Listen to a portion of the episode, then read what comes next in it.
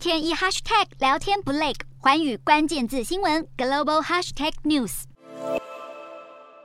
立陶宛日前宣布切断俄罗斯重要的军事外飞地加里宁格勒的铁路货运，引发俄罗斯强烈不满。加里宁格勒是俄罗斯波罗的海舰队和第十一军团的主要基地，更是存放有许多先进武器的重要军火库，对俄罗斯来说极具战略意义。而立陶宛的这项决定，也让俄国许多利用铁路运输的物资，包括煤炭、金属、电子产品等等，都无法运往加里宁格勒的军事外飞地，等于是直接砍断了这个前哨基地百分之五十的进口物资，让俄罗斯相当火大，更认为立陶宛根本是在挑衅，宣告将会做出回应。乌俄战火从地面战继续延烧到制裁战，俄罗斯封锁黑海港口，乌克兰的谷物出不去，引爆世界粮食危机。欧盟各国的外交部长二十号在卢森堡开会研拟对策，目前有可能和联合国共同促进俄罗斯食品和化肥的出口协议，来换取恢复乌克兰海上出口。至于怎么进行，还有如何让俄罗斯点头，欧盟还在商讨中。